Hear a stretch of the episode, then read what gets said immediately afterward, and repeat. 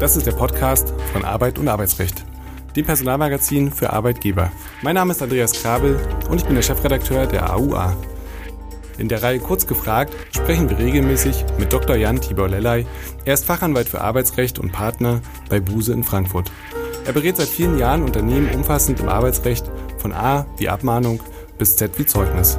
Seinen Schwerpunkt hat er im Betriebsverfassungs- und Tarifrecht. Herzlich willkommen, lieber Dr. Lellay, zu einer weiteren Folge Kurz gefragt. Heute mit dem Thema Fortbildungskosten und da mit der Frage, wie sieht es aus mit einer Rückzahlungsvereinbarung? Das BAG hat im März die Klage eines Arbeitgebers auf Erstattung von Fortbildungskosten abgewiesen. Das ist ein Urteil vom 1.3.2022. Worauf muss man bei der Formulierung von Rückzahlungsklauseln eigentlich achten? Lieber Dr. Lellay, welcher Sachverhalt lag dem BAG-Urteil hier zugrunde?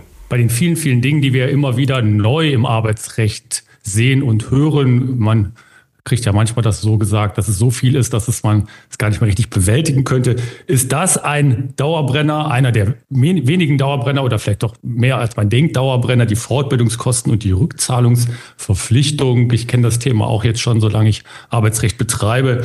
Und äh, immer wieder kommt es hoch und immer wieder gibt es Konstellationen, die es bis zum BAG schaffen. Man denkt dann irgendwann mal nach Jahren, Mensch, das muss doch jetzt alles erledigt und in trockene Tücher gebracht worden sein. Ist es aber nicht, wie man das in diesem Fall ja, wie Sie richtig schon gesagt haben, Herr Krabbel, ganz gut sehen kann. Äh, interessant, es gibt äh, da eine Reha-Klinik, die hatte alt, eine Altenpflegerin und die hat eine Fortbildung gemacht. Das waren immerhin 4.900 Euro, die das gekostet hat.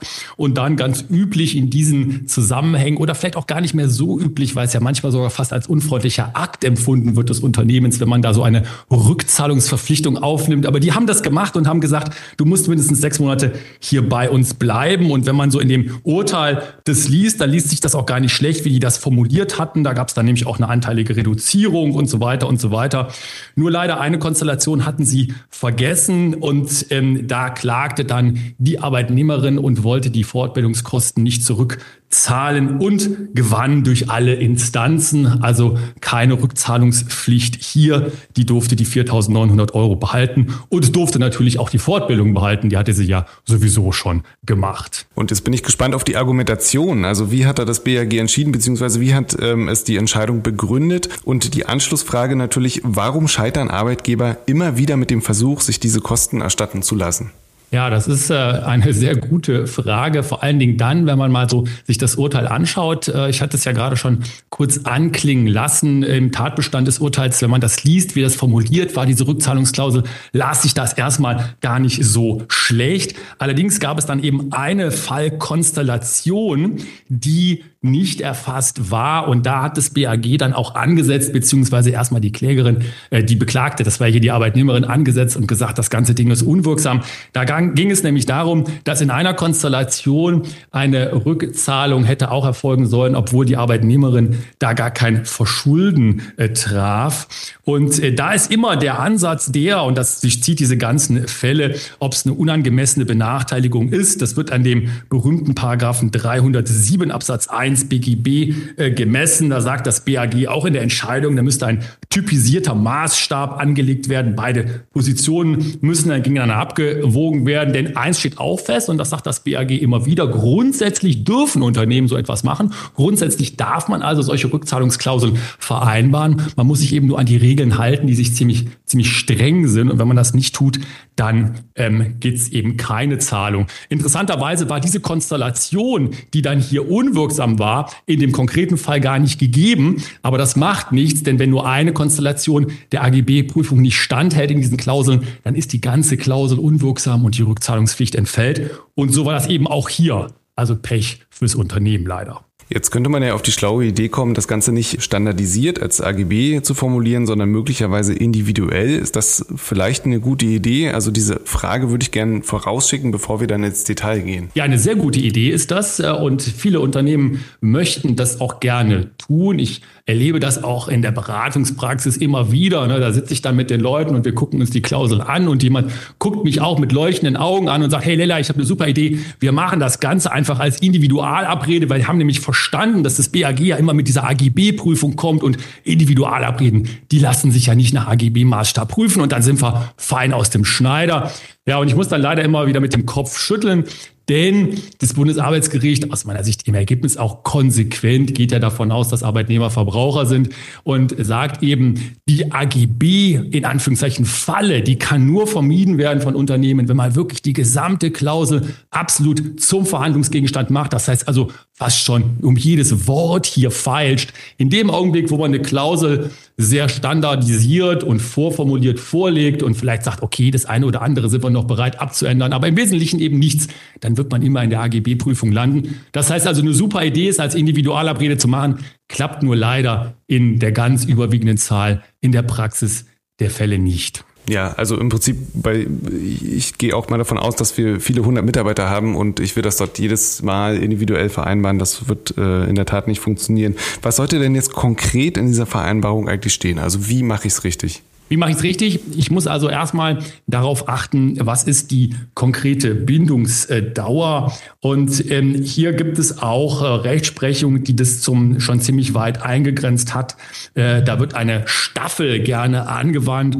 Und zwar ähm, ist es immer ein bisschen davon abhängig, wie lange die Qualifizierung dauert, wie lange die Fortbildung dauert. Also zum Beispiel die Qualifizierung von einem Monat soll eine Bindung bis zu sechs Monate zulässig sein. Bei einer Qualifizierung von drei bis vier Monaten soll eine Bindung von bis zu 24 Monaten zulässig sein. Und die Höchstzulässigkeit sind 60 Monate. Also das ist der erste wichtige Punkt. Ich muss das also zeitlich begrenzen. Und dann brauche ich eben auch eine Ab, ein Abschmelzen der Rückzahlungspflicht. Das setzt die Rechtsprechung nämlich auch voraus, aus meiner Sicht auch zu Recht. Man kann also nicht als Unternehmen sagen, wenn jemand ganz am Ende der Bindungsfrist ist, also zum Beispiel bei zwei Jahren, ganz am Ende dieser zwei Jahre, du musst den vollen Betrag zurückzahlen. Nein, das muss sich also anteilig reduzieren. Das muss in der Klausel auch drinstehen. Und dann muss es eben letztendlich auch so sein, dass mit der Fortbildung insgesamt der Marktwert gesteigert wird. So nennen es auch die äh, Gerichte immer. Also ich kann nicht für jede did bisschen salopp formuliert, Pipifax-Fortbildung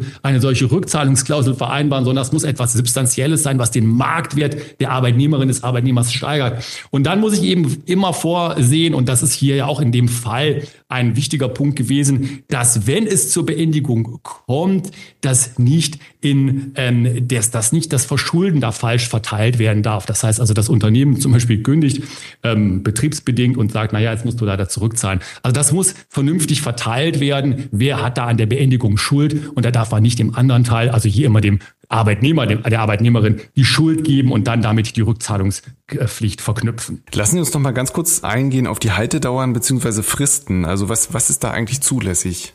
Ja, die ähm, Fristen, ähm, die, wie gesagt, die steigern sich, die gehen hoch ähm, mit dem Wert der Fortbildung.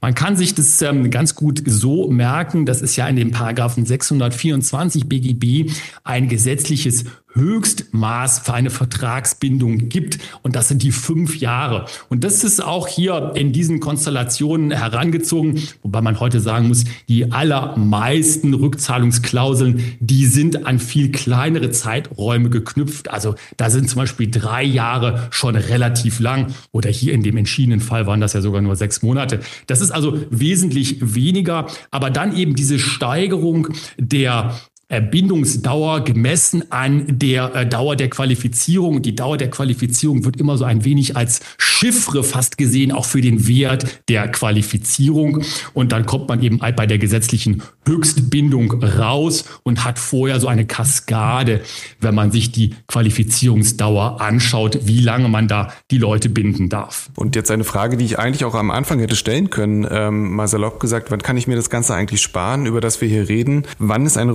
Rückzahlungsvereinbarung eigentlich überhaupt nicht zulässig? Naja, also die Rückzahlungsvereinbarungen sind eben dann überhaupt nicht zulässig, wenn man sich über Fortbildungen in Anführungszeichen unterhält, die gar nicht den Marktwert steigern oder zum Beispiel die ähm, Leute, äh, die Mitarbeiter erst in die äh, ins Benehmen setzen, ihren Job zu erfüllen. Nicht, das heißt, da muss also eine tatsächliche Steigerung der Qualifikation, der Möglichkeiten vorliegen, nicht der eigentliche Job, für den man sich weiterbildet, wo, wo man vielleicht auch drauf trainiert wird, wo man auch Fortbildungen macht. Das kann nicht mit einer Rückzahlungspflicht verknüpft werden. Und dann eben auch andere Fortbildungen, die keinen richtigen Marktwert haben, wo eben gesagt werden muss, naja, das ist ja ganz gut und richtig. Äh, aber letztendlich, wenn man sich mal auf dem Arbeitsmarkt umschaut, hätte das den Leuten überhaupt nichts genützt. Die wären also damit nicht besser am Arbeitsmarkt, hätten sie ihre Arbeitskraft verkaufen dürfen, wenn man mal so ein bisschen flop äh, sagen möchte. Und da sind auch Rückzahlungsklauseln natürlich unzulässig. Wie sieht es bei, das hatten wir in der, ich glaube, vorletzten oder letzten Folge bei Ausbildungsverträgen ähm, aus? Also kann ich da auch Klauseln ansetzen oder ist das nicht statthaft? Das ist völlig tabu, muss man ganz offen sagen, weil da ist es ja letztendlich so, dass man äh, hier in einem Ausbildungsverhältnis ist. Da ist ja sozusagen das Kernelement der Vertragsbeziehung die Ausbildung.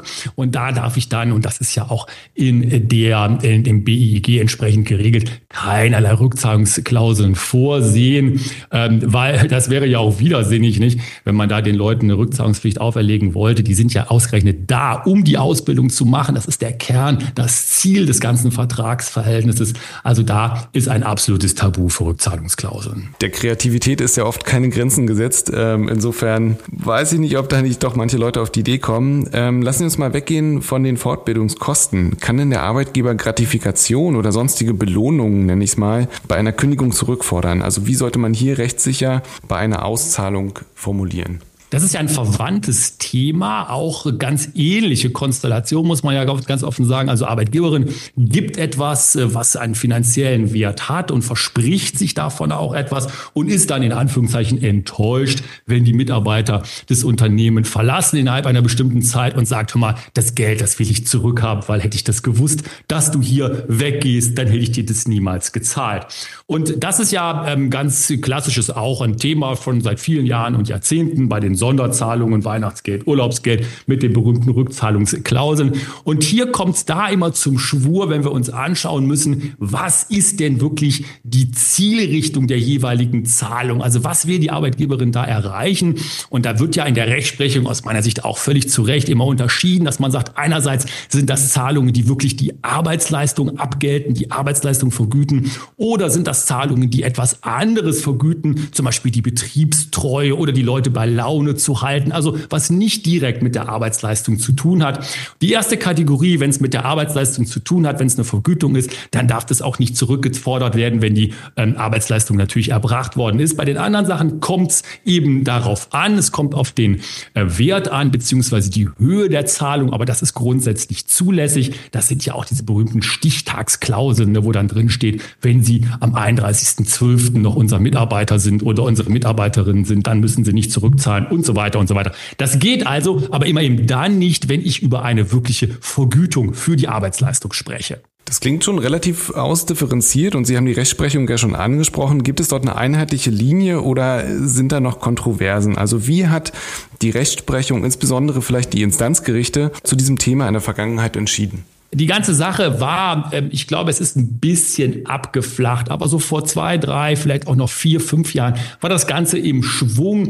Ganz groß im Schwung war es da, als äh, die äh, AGB-Kontrolle der Arbeitsverträge und dieser Klauseln richtig in Schwung kam. Das ist ja auch äh, schon viele, viele Jahre mittlerweile her. Aber das hat doch die Rechtsprechung auch beschäftigt in den verschiedensten Konstellationen, in den verschiedensten ähm, Formulierungsvorschlägen, die da ja gemacht gemacht wurden. Äh, das BAG spricht dann ja, äh, was ist ja auch seine Aufgabe, ein Machtwort am Ende, was, wenn sich die Instanzgerichte nicht einig sind. Interessanterweise ist es dann häufig so gewesen, dass äh, versucht worden ist und auch mit einigem Erfolg die Problematik zu verlagern, indem man nämlich gesagt hat, naja gut, also was da die Gerichte machen oder auch die Instanzgerichte machen und das BAG macht, das wollen wir mal ein bisschen aus der Schusslinie nehmen. Und wie macht man das? Nicht indem man es ans Individualabrede macht, sondern indem man zum Beispiel Beispiel in eine Betriebsvereinbarung reinschreibt oder noch besser in den Tarifvertrag. Da findet nämlich auf keinen Fall eine AGB-Kontrolle statt. Und alle, die jetzt kalte Füße bekommen, ähm, hoffen vielleicht auf die letzte Frage. Ist denn eine Rückzahlungsvereinbarung in jedem Fall sinnvoll oder gibt es möglicherweise Alternativen hierzu? Ich muss ganz ehrlich sagen, ich bin selber ähm, überhaupt kein großer Fan von solchen Rückzahlungsvereinbarungen. Nicht nur deswegen, weil es die Gerichte streng überprüfen, was man ja hier auch an dem Fall wieder sieht, sondern vor allen Dingen deswegen, weil das meiner Meinung nach personalpolitisch ein falsches Signal ist. Äh, wenn man mal diese ganzen juristischen Querelen da weglässt, da muss man doch Folgendes sagen. Die Leute, die man da binden will mit so einer Rückzahlungsverpflichtung, die kann man doch am besten oder viel besser so binden, indem man die motiviert und durch eine gute Unternehmenskultur, durch ein Sein der guten Arbeitgeberin äh, ans Unternehmen bindet, dann hat man auch diese ganzen juristischen Probleme gar nicht mehr. Und umgekehrt ist es ja so, selbst wenn man sich mal vor Augen führt, hätte man eine wirksame Rückzahlungsverpflichtung, die Leute würden also bleiben, also zum Beispiel die sechs Monate oder die zwei Jahre. Und dann sitzen die da auf heißen Kohlen und sagen, Mensch, ich bin ja so froh, wenn die zwei Jahre rum sind und ich hier die Fliege machen darf. Das will doch keine Arbeitgeberin. Da sollte man die Leute einfach anders motivieren. Ich glaube, Rückzahlungsklauseln, zulässig oder nicht zulässig, sind da nicht das Top-Mittel. Ganz herzlichen Dank, lieber Dr. Lellay, wieder mit einer klaren Empfehlung und ich sage Tschüss an dieser Stelle, bis zum nächsten Mal. Ciao, ciao, tschüss.